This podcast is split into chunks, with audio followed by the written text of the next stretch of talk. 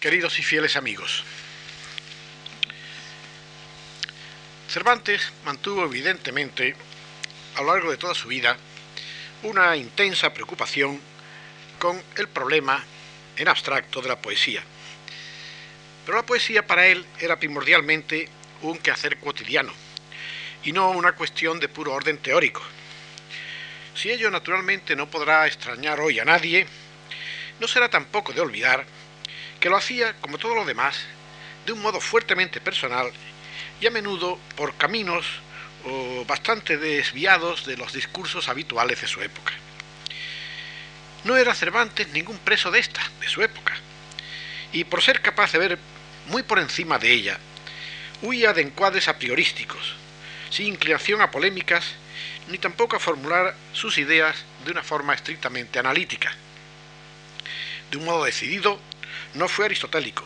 salvo, salvo cuando le convino para condenar a Lope y a su teatro. Y si de modo no menos obvio responde a una estética de final inspiración platónica, no es menos cierto que tampoco se declaró nunca tal de un modo explícito. Un dato esencial es que no se interesara para nada, de un modo visible, en la, en la tratadística, que se ve consideraba un campo estéril, o por lo menos no el suyo y no lo hiciera así para concentrar su atención sobre aspectos de aplicación inmediata en lo relativo a la naturaleza y fenomenología del fenómeno, eh, de toda la existencia del acto poético. Incluso entonces, tanto sus planteamientos como sus conclusiones eh, se hallan siempre ligados a una conciencia muy clara de la dimensión no solo estética, sino sociológica y moral de la poesía a su alrededor. Para Cervantes, el problema no era especular, el problema era escribir. Cómo enfrentarse a la página en blanco y cómo hacerlo provechosa y dignamente, no en ningún Olimpo abstracto, sino bajo su concepto, bajo su concreto Iker Nunc, esto es, en España y hasta más concretamente en aquel Madrid de Felipe III. No hay que decir que tenía un conocimiento perfecto de la coyuntura intelectual y literaria de la península y de los problemas que la hacían distinta del caso regular y canónico de Italia. Es fundamental comprender la forma en que estos problemas incidían sobre su propia obra para determinar una agenda a su medida en materias de estética o de teoría literaria. En relativa indiferencia a la masiva especulación italiana en estas materias, Cervantes se ha preocupado, en cambio, muy a fondo del problema que a un escritor español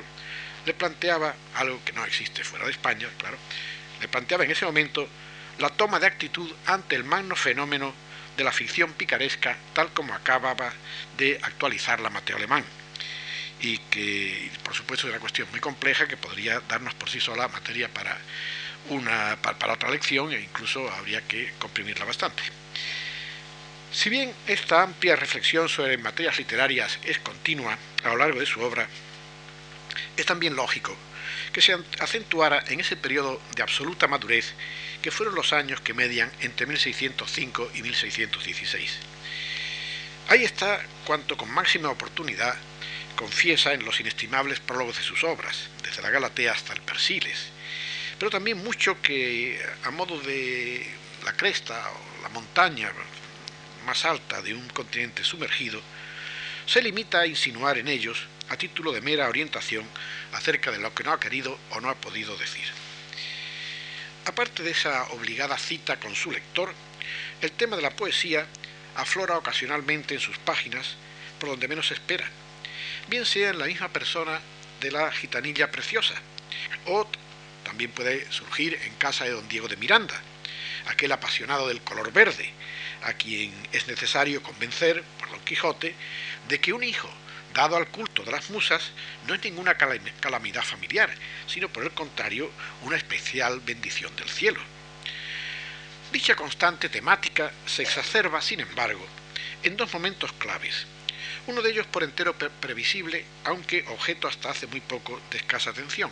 como es el viaje del Parnaso de 1612, pero el otro, aún menos tomado en cuenta, serían los poemas argamasillescos que respectivamente sirven de prólogo y de epílogo a la primera parte del Quijote, sección, por cierto, de las menos estudiadas de la obra y sobre la cual me parece que suelen resbalar hoy demasiados lectores. A la altura de esta fecha de 1605, Cervantes es bastante pesimista ante la situación de la poesía en España. Hay por lo pronto, desde insignes hasta pésimos, demasiados poetas, y todos ellos muertos de hambre, como sin ir más lejos le ocurre a él mismo. Peor aún, el problema, con ser grave, no es tanto de estómagos como de cerebros mal alimentados. El universal interés relumbrón en la poesía de la época no va acompañado de ningún compromiso colectivo con la misma en cuanto inserta en una cultura superior que obviamente es enteca y cada día más difícil de adquirir en España. La fama de poeta está aquí al alcance de cualquiera capaz de pergeñar de cualquier manera unas coplas y por desgracia casi nadie se abstiene de hacerlo, sin molestarse en dominar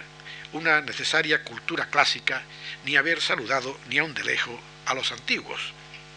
El campo se halla invadido de ignorantes copleros, improvisadores y poetastros de muy diverso cuño, acogidos todos ellos al pabellón de romancistas, descritos para el caballero del verde Gabán como cuantos se dan a escribir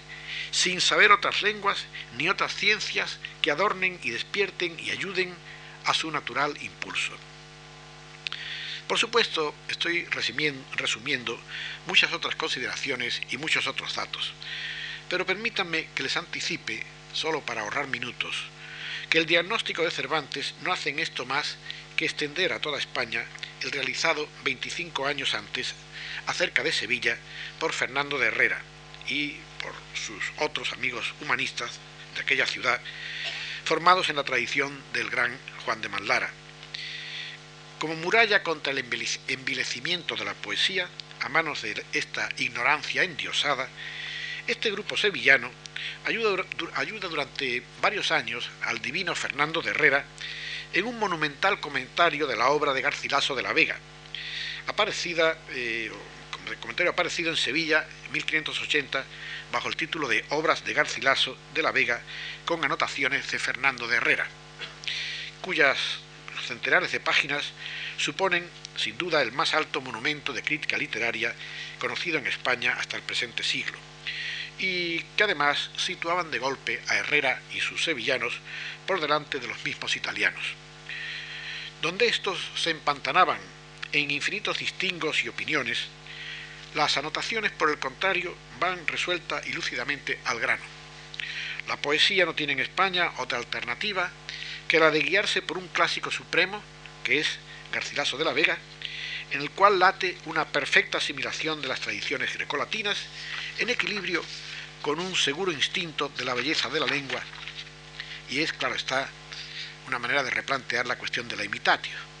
para siempre resuelta por el gran poeta toledano en el caso de los españoles, quien, como dice en su espléndido preliminar a los lectores el maestro Francisco de Medina, sigue los pasos de los más célebres autores latinos y toscanos, y trabajando alcanzallos, se esfuerza con tal dichosa osadía que no pocas veces se le adelanta. Notemos lo que ha dicho, seguir los pasos. Seguir los pasos no es lo mismo que traducir, ni es tampoco copiar, ni menos aún es hurtar. Seguir los pasos es algo muy distinto a estas actitudes serviles y tampoco es el tomarlos como arquetipos de insuperable perfección estética, según era el dogma central del manierismo humanista de la época. Fernando de Herrera cree por el contrario, frente a los italianos, y con gran optimismo, en un continuo progreso del arte, y por eso incluso señalaba lo que desde una perspectiva ya de medio siglo, que habían transcurrido más o menos en la publicación original de Garcilaso, podía señalar lo que le parecían relativos puntos flacos de este, así como los aciertos no menos brillantes de otros poetas posteriores. Por lo mismo, no hace del estudio de los clásicos, Herrera, una prisión del poeta, sino un estribo o un trampolín, a partir del cual adelantarse, notemos esa palabra clave, clave, adelantarse, adelantarse si es posible a estos, en lo que ha de ser una búsqueda personal en dirección de cualquier nuevo horizonte. Herrera formado en el liberalismo educador del humanismo cristiano, Erasmo, Vives, cree en la perfectibilidad de la naturaleza humana, a contraviento de unos años de plena contrarreforma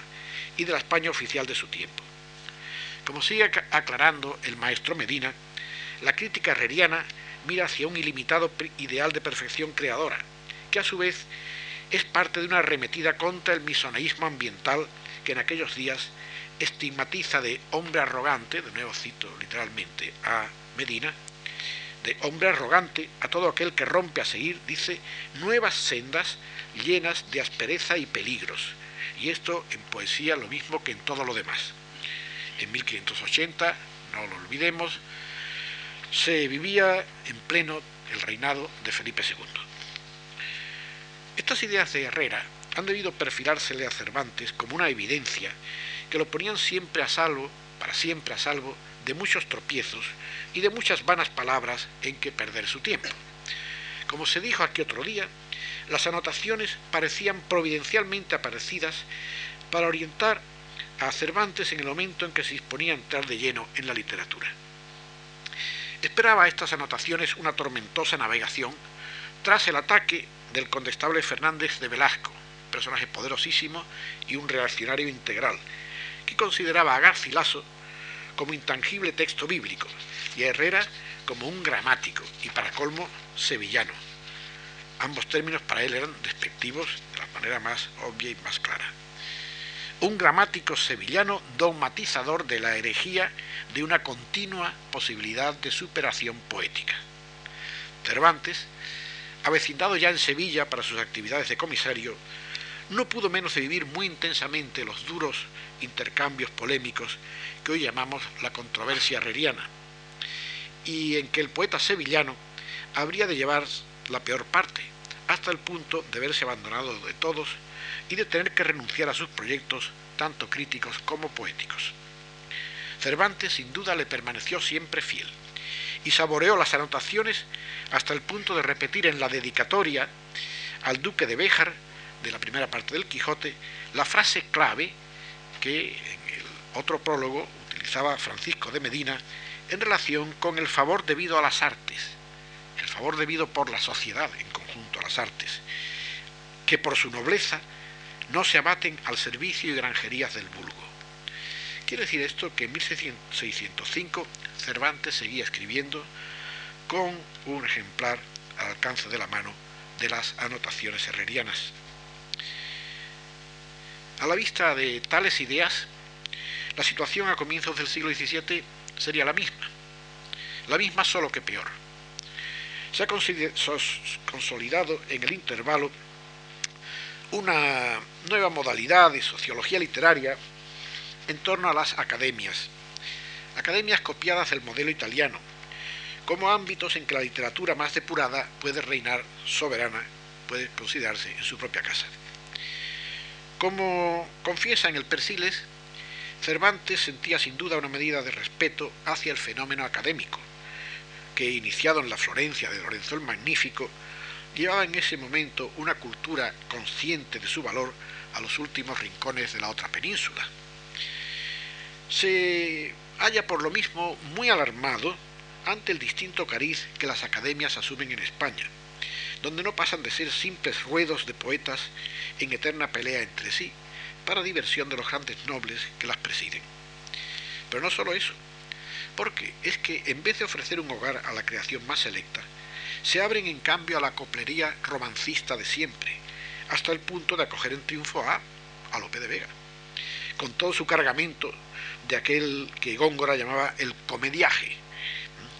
comediaje gobernado por el capricho del vulgo y tan lesivo de toda norma clásica como en multitud de ocasiones aclaró Cervantes. De ahí el rico discurso satírico de la Academia de la Argamasilla, con su partida de ignorantes malhechores lanzados al más odioso ludibrio de los personajes del Quijote, sin perdonar ni siquiera al pobre Rocinante. Y también, naturalmente, a poner por los suelos el depurado ideal artístico que la obra representa. Cervantes, en la primera parte del Quijote, le ajusta las cuentas a la argamasilla, lo mismo que Herrera había hecho, había hecho antes con la partida de avestruces, avestruces poéticos, ¿verdad? De que se dice rodeado en Sevilla. Para la fecha de 1605 no, no cabe ocultar el eclipse que empieza a sufrir en España ese humanismo sólido, a la vez que ágilmente creador, en cuyo eje insertaba a la poesía Fernando de Herrera. Será preciso vivir de obropeles del ingenio o del lenguaje, y Cervantes ve a Lope como máximo romancista y catalizador del ominoso fenómeno de una literatura que trata de vivir de la propia sustancia, en ausencia de sólidos fundamentos intelectuales, a la vez que de metas e ideales dignos de su esfuerzo. Cervantes ha amado con pasión las tradiciones de la poesía popular, pero no ignora tampoco el precio que se paga por el enquistamiento casticista con que Lope infantilmente se está esforzando por crear una estética literaria en torno al romance y a la redondilla, según venía predicando en su poema El Isidro de 1599. Claro que podrá discutirse la medida en que pueda aquí influir la animosidad personal entre ambos ingenios, entre Cervantes y Lope. Pero no deja de ser también un diagnóstico válido para la última y ya naciente etapa de nuestro siglo de oro, comprometido por entero con los escarceos formales del barroco y con el nihilismo claustrofóbico del desengaño. Lope preside en esos días academias que, como da fe Alonso del Castillo Solórzano, es aclamado, es aclamado como visorrey del Parnaso, viceprotector de las nueve musas y el fénix de la poesía. Pero Cervantes no puede ver en todo aquello sino un derrumbamiento de niveles y una ominosa traición de clercs, o más a la letra una deserción de los académicos. Era lo mismo que comprender cómo se hallaba condenado a caminar cada día más solitario por un camino en que nadie habría de seguirle. Y aunque su juicio empezara por parecer de primera intención, tal vez exagerado en su pesimismo, hoy sabemos que en el fondo no se equivocaba, que veía a muy larga distancia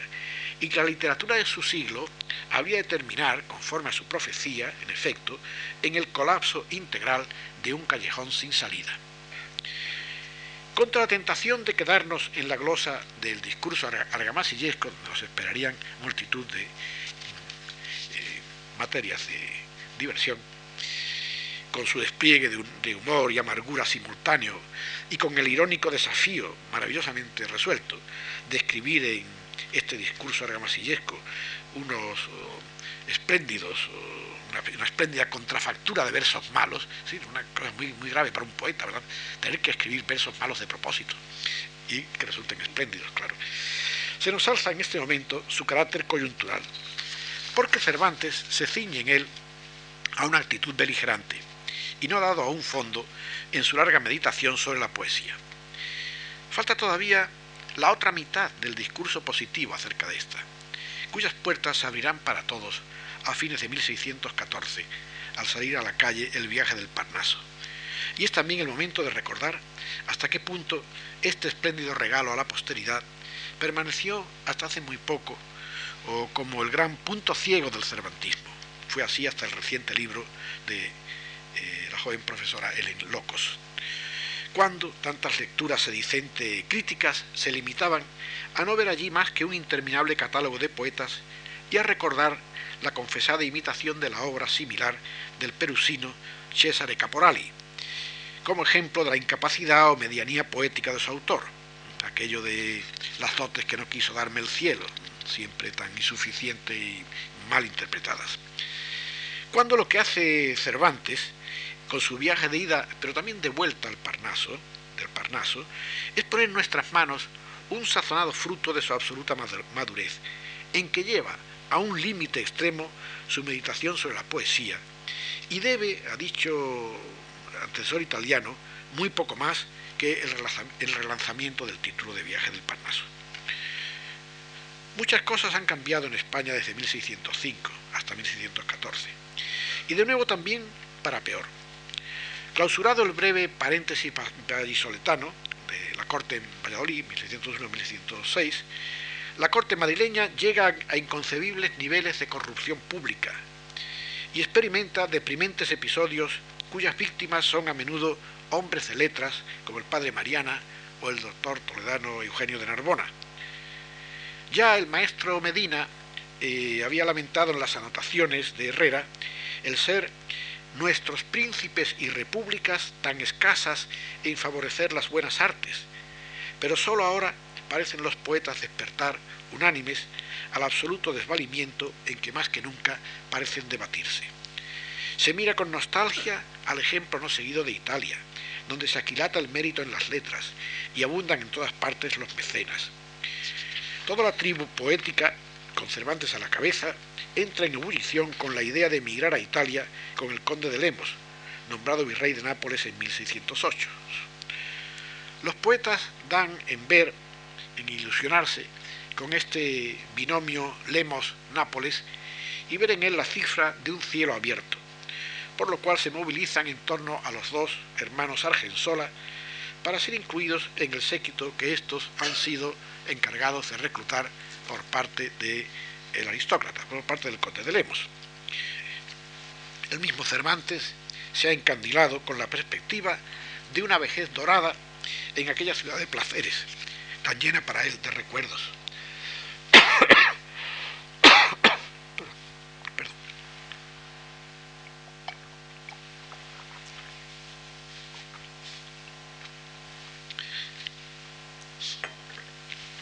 Claro que los hermanos Argensola, después de haber sembrado sus promesas, solo cumplieron después con muy modestos talentos, que no pudieran, claro, proyectarles sombra. La decepción de Cervantes, llamado engaño, hizo llamarles lupercios a los Argensola, jugando con la palabra lupus. Y fue de un orden prácticamente traumático, pero al mismo tiempo su sabia superación de la misma, de este concepto, de este trauma, ¿verdad? de la decepción de Nápoles, es precisamente uno de los pilares esenciales del viaje del Parnaso y de su entrañable discurso sobre la esencia de la poesía. La situación personal de Cervantes es en esos momentos sumamente apurada. Aunque de un modo bastante romántico se ha solido encarecer su miseria, su miseria en los días de comisario en Sevilla, la verdad es que vivió en ella sin mayores apuros y hasta con cierta comodidad, ayudándose de diversos negocios, que conocemos de una manera solo muy esquemática, y a pesar de lo que probablemente eran altibajos en la mesa de juego, teniendo en cuenta que Cervantes fue un taur empedernido. Ha sido en estos últimos años de su vida madrileña cuando, por el contrario, cargado de familia, vive muy modestamente, a pocos pasos de la bonita casa que acaba de comprarse Lope, y va tirando solamente con las dádivas o casi limosnas del duque de Lemos y del cardenal Sandoval, arzobispo de Toledo. Más desolador aún es su definitivo arrumbamiento por el gremio de los poetas, que ni siquiera repara en él cuando asiste semianónimo a las academias de la corte. Las suertes están para siempre echadas, el final está cerca y ni prosperidad ni reconocimiento serán ya nunca suyos. Todo aquello ha exigido, desde luego, su precio en términos humanos. El espíritu jovial con que todavía brillaba en Valladolid ha debido haberse agriado, en términos reales, y en la corte empieza ahora a murmurársele de viejo, resentido y atrabiliario. Avellaneda, cuyo crimen salta a la calle cuando el viaje del Parnaso se halla en prensa, se burla del modo más cruel de su bien merecida soledad dice, por ser tan mal contentadizo que todo y todos le enfadan, y por ello está tan falto de amigos. Y está tan falto de amigos hasta el punto de no hallar quien cumpla con él para el ritual de escribirle preliminares poéticos para sus libros. El avieso falsario de Avellaneda sin duda tenía a Cervantes muy bien espiado en ese momento, porque solamente algunos ejemplares del viaje del Parnaso, probablemente los últimos de la tirada, insertan un epigrama latino de un tal don Agustín de Casanate y Rojas, y Rosas, perdón. Por lo cual el libro salió así, tuvo que salir precedido de un solitario soneto irónico de el autor a su pluma. El propio Cervantes se hace su propio soneto elogioso. Pues veis que no me han dado algún soneto que ilustre de este libro la portada Venid vos, pluma mía mal cortada, y hacedle, aunque carezca de discreto. El viaje del Parnaso responde a un arquetipo de sátira literaria fundado sobre la experiencia directa de la vida de la pluma y construido con elementos modales de claro abolengo bufonesco. No se asusten ustedes porque en esto no hay nada de indignante ni nada de humillante para Cervantes. La bufonería era todo un desafío en este momento de las más altas credenciales literarias. Su centro es un Cervantes en primera persona que se autocalifica de poetón ya viejo y de Adán de los poetas. Figura compuesta, o como ahora se dice, self-fashioned, según la terminología de Greenblatt, para los efectos de calculado prosaísmo con que el autor empieza por desmitificarse y reír de sí mismo antes de hacerlo con todo lo demás. Es decir, es el juego de siempre de base en la literatura bufonesca. Entre Morio, bufón, claro, lo saben, eh, figura central también para Erasmo, entre Morio y Diógenes de Nuevo Cuño, habita, dicen, una humilde choza aquí en Madrid y es un producto típico de la corte madrileña, sugerido también, esbozada allí deliciosamente, como un agridulce ámbito de locura, cuyo placer favorito es perder el tiempo en perpetuos cotilleos, y donde la ignorancia reina en sus teatros con su irresponsable aplauso de cien mil disparates recitados. Aunque no exista en el viaje del Parnaso una presencia temática, ni siquiera una, mención expresa, de las academias, el, el, simple enfoque sobre este tema, el del Parnaso, en cuanto la más natural, la más alta de aquellas, es decir, de las academias por naturaleza y presidida por Apolo, basta para llevar al poema a un terreno de irrisión del engolamiento y esterilidad de las mismas. Se da por lo mismo un nexo sutil entre este Parnaso o Cervantino y la Academia de la Argamasilla, cuyo agudo morbo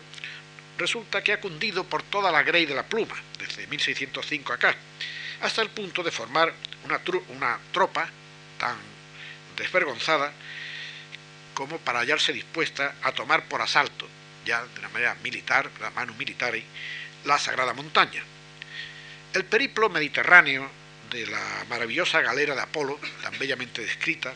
que, era, que era toda de versos fabricada, es un puro goce para los poetas reclutados, cada uno de los cuales se da allí con toda libertad y de modo más descuidado a su chaladura favorita y cuajan entre todos, entre todos una de las más memorables reencarnaciones del barco de, o nave de los locos, el Narrenschiff o Stultifera Navis de Sebastián Brandt. Van en ella buenos, medianos y hasta algunos desdichados, como los Fraso, López de Úbeda, Arbolanches, Pedrosa, pero el contagio de la mala poesía es tan sutil que buen número de ellos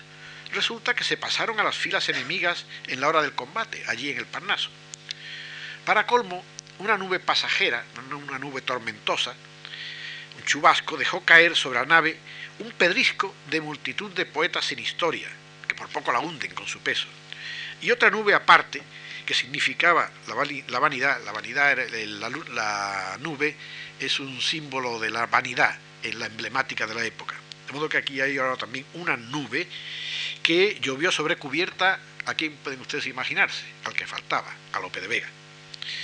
y despachando, que es a continuación despachado con un elogio de compromiso y de quien no vuelve ya a hablarse en el poema. No sabemos qué ocurrió con él, pero pudieron haber ocurrido ciertas cosas. Porque entre todos los recién llegados se pusieron allí a cantar sus versos y estos versos eran tan insoportablemente melosos que Mercurio, que iba al mando de la expedición, decidió pasar, pasarlos atados por un cedazo y arrojar al mar los inservibles granzones, tal vez Lope de Vega fue con ellos. Mercurio traía a Cartagena, donde embarcó a Cervantes, una orden especial de embarcar a este, como persona muy importante ¿verdad? para la defensa del Parnaso. Pero Cervantes advierte muy pronto que las listas preparadas por Apolo contienen demasiados nombres, hay demasiada un, reclutamiento demasiado amplio. Hay muchos poetas solamente de muy escaso valor, indignos, y por eso intenta apostillárselas, comentarlas, ¿verdad? Para Mercurio, para depurarlas un poco. Pero claro, lo que ocurre es que no tiene mucho éxito porque Mercurio, como es lógico, no entiende mucho de poesía. Se califica así la gravedad del mal, cuando hasta el Parnaso sucumbe a los mismos vicios que trata de combatir, es decir, está reclutando a poetas indignos. La llegada a la sacra montaña es una escena de la más caótica algazara, el pórtico de un tratamiento mitoclástico de la misma naturaleza, bastante similar al realizado con el universo caballeresco de la cueva de, la cueva de Montesinos. Y es que tomados en conjuntos, los poetas son una gente imposible. Llegóse en fin a la Castalia Fuente, y en viéndola infinitos se arrojaron, sedientos, al cristal de su corriente. Unos no solamente se hartaron, sino que pies y manos y otras cosas algo más indecentes se lavaron. Apolo es un adolescente simpático, pero aturdido por falta de la, de la experiencia que a Cervantes le sobra. Para mayor desilusión, ni siquiera reconoce a Cervantes, ni siquiera lo reconoce, mientras que se deshace en atenciones un poco serviles con los poetas de nobles apellidos. Y entonces el poetón ya viejo ha de recitarle su hoja de servicios, que es como hacerlo, claro está, para los españoles que en ese momento la tienen tan olvidada. Reina alrededor de Apolo una frívola despreocupación que ignora la gravedad y profundos males del momento, con tal nivel de ineptitud que ni siquiera se ha preparado allí en el Parnaso intendencia para proveer al mantenimiento de los recién llegados. Este Parnaso de Apolo, igual que el Madrid de Felipe III, es otro mundo de locos, en el que no se hace nada serio, y donde dioses y diosas del Olimpo se comportan como jayanes y mujerzuelas al estilo velasqueño de la fragua de Vulcano. En un delicioso fragmento, ciudadanos y huéspedes del Parnaso se divierten como niños grandes con las maravillas del caballo Pegaso. Y naturalmente es un modo de decirnos que la poesía puede también ser vista como un delicioso juguete. Cervantes tampoco se halla entre los tres poetas que allí fueron coronados, ni es el destinatario de otras seis laureas enviadas a los de España y Nápoles, que Diz no pudieron sumarse a la, a la campaña. Solo que en medio de tanta decepción, Cervantes tendrá también allí el encuentro final de su vida, cara a cara con la poesía, la doncella tierna y de poca edad y en todo extremo hermosa, que allí, en vestido sucinto, a la ligera, el monte discurrió y abrazó a todos, hermosa sobre todo y placentera. El breve discurso de despedida de la poesía a los bravos vencedores que han venido a ayudarla da la espalda a toda grandilocuencia en favor de muy pocas palabras, pero palabras de oro, con que les agradece el haber venido a salvarla del ignorante vulgo, codicioso de poner en ella sus manos sin respetar su honrada pobreza. Les deja en premio las esperanzas de la gloria, pero no las riquezas de que se haya desvalida, porque el Parnaso abunda en aguas salutíferas, pero no en minas de metales preciosos. Lo que sí puede garantizarles, que puede prometerles, son muchas dulces horas de pesar ajenas junto a las arenas de un aurífero tajo de inconfundibles resonancias garcilasianas. Esta festividad lúdica del viaje del Parnaso es perfecto correlato del concepto cálidamente humano de la poesía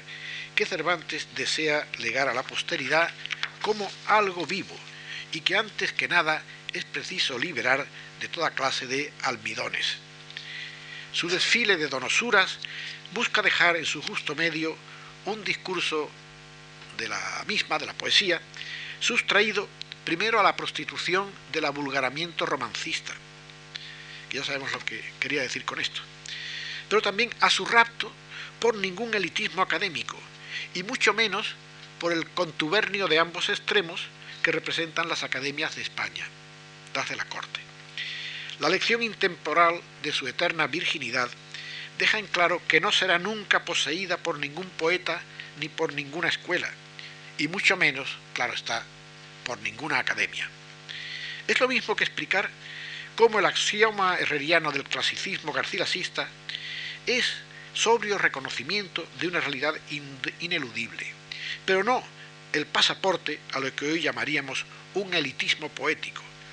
Lo mismo que lo escuchado de propia boca de la hermosa doncella es una negación del ideal inalcanzable de la poesía pura,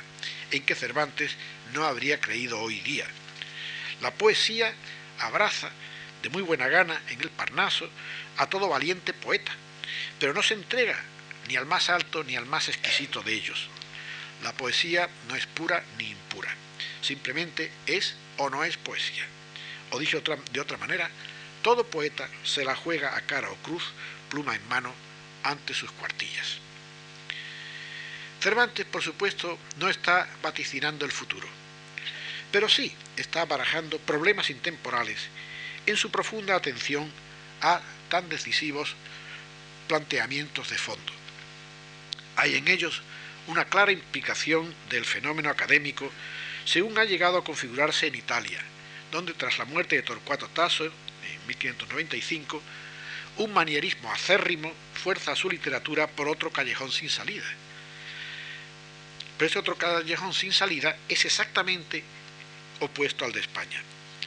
Cervantes sabía lo que tenía entre manos, y la medida en que, aun con todos los vicios de que desearía verlo libre,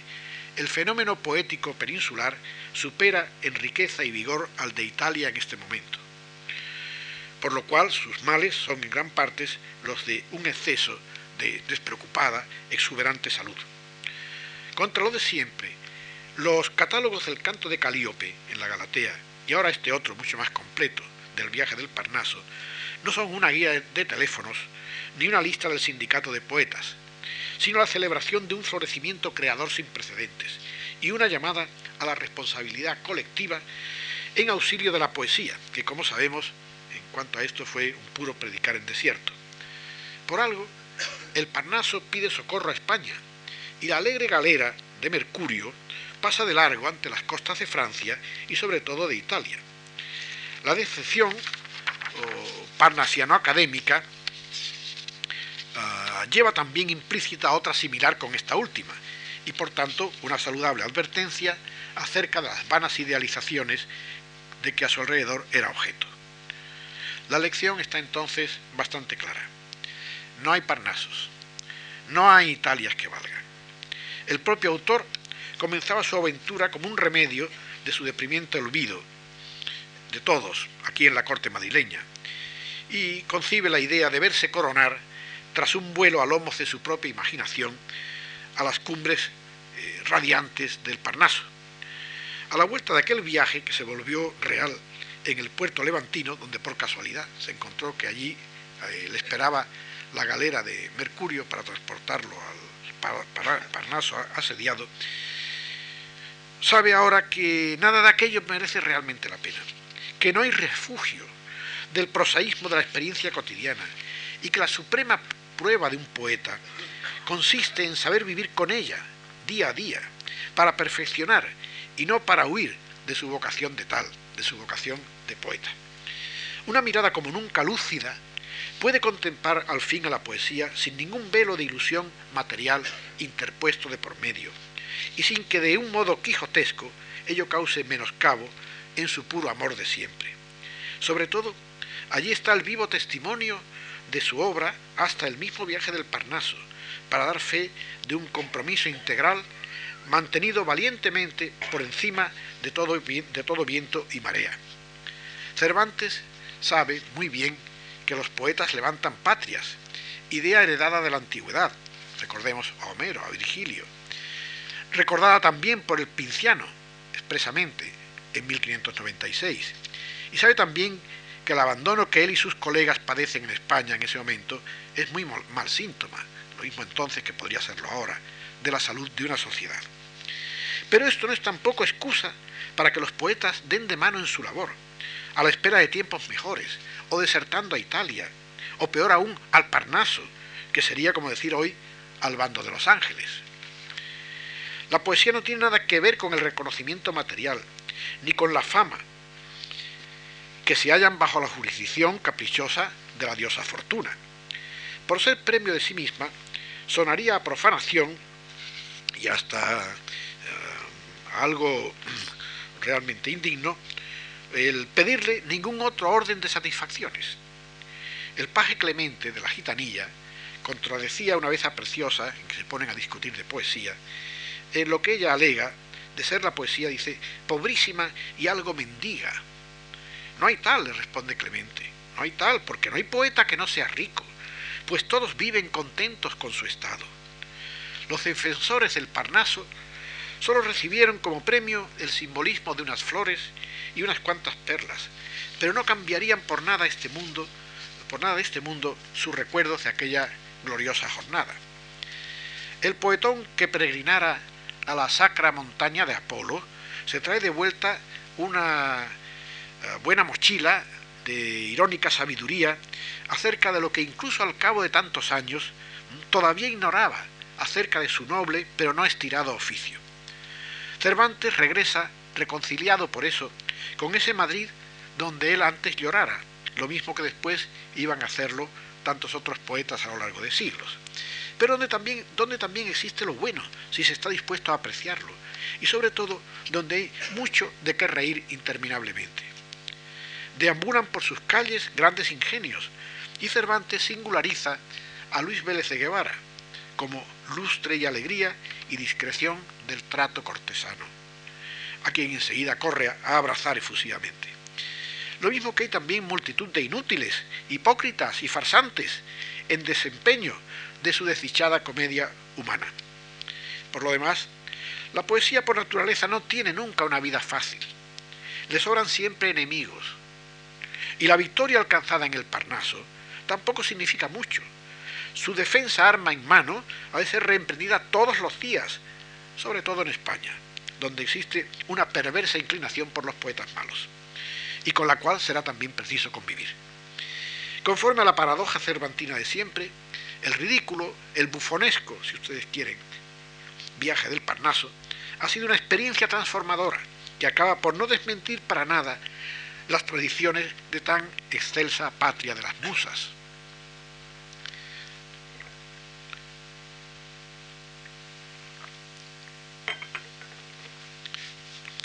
La entrañable idea de la poesía como una hermosa doncella, y no como ninguna diosa, es importante, delimita para Cervantes su esencia profundamente humana, igualmente ajena al y caribdis de ser tratada como un trasto a lo argamasillesco, ni como un ídolo al estilo del manierismo académico a la italiana. La poesía es alma, pero también es cuerpo, y existe solo para el hombre, que tiene en ella el más eficaz antídoto contra las congojas y melancolías de su paso por el mundo. El viaje del Parnaso insiste cuanto puede en la existencia feliz de los poetas, a quienes con una imagen maravillosa, la vida como en sueño se les pasa, mientras en alas de la imaginación patinan, de nuevo con una expresión muy linda, patinan sobre la realidad ah, y allí deja muy en claro, la expresa muy bien, sobre el convexo van de las,